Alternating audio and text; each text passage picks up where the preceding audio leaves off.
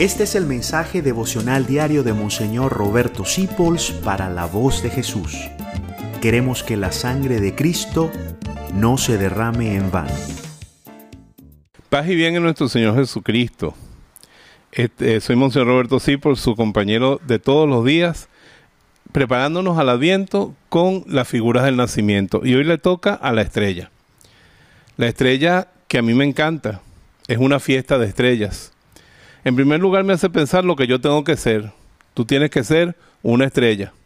Una persona que le indica a los demás dónde está Jesús, que ha nacido Jesús, que hay un Salvador. Así que tú y yo tenemos que ser estrellas. Pero también me hace pensar siempre en las estrellas de mi vida.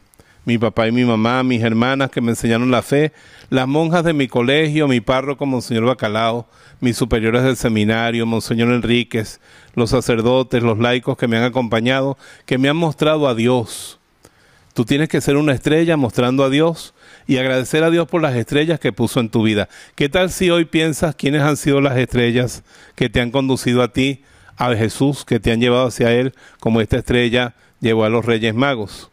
Hemos visto salir su estrella, decían los magos. Y eso lo podemos decir todos por las personas que nos llevaron a Jesús. Y trata tú de ser también una estrella. Reza por tus estrellas para que sigan brillando y nunca se caigan del cielo porque hay estrellas que se caen del cielo. Nosotros tenemos que rezar para mantener nuestras estrellas en alto, el Papa Francisco, a nuestros sacerdotes, a los obispos, a los predicadores. Si tú estás siguiendo un predicador que te lleva a Jesús, reza mucho para él para que nunca deje de brillar. Que el Señor te bendiga en el nombre del Padre, del Hijo y del Espíritu Santo. Y recuerda que para ser estrella tienes que consumirte en el fuego del amor de Dios. Y para eso te ayuda mucho la Virgen María que te dice, no estoy yo aquí, que soy tu madre.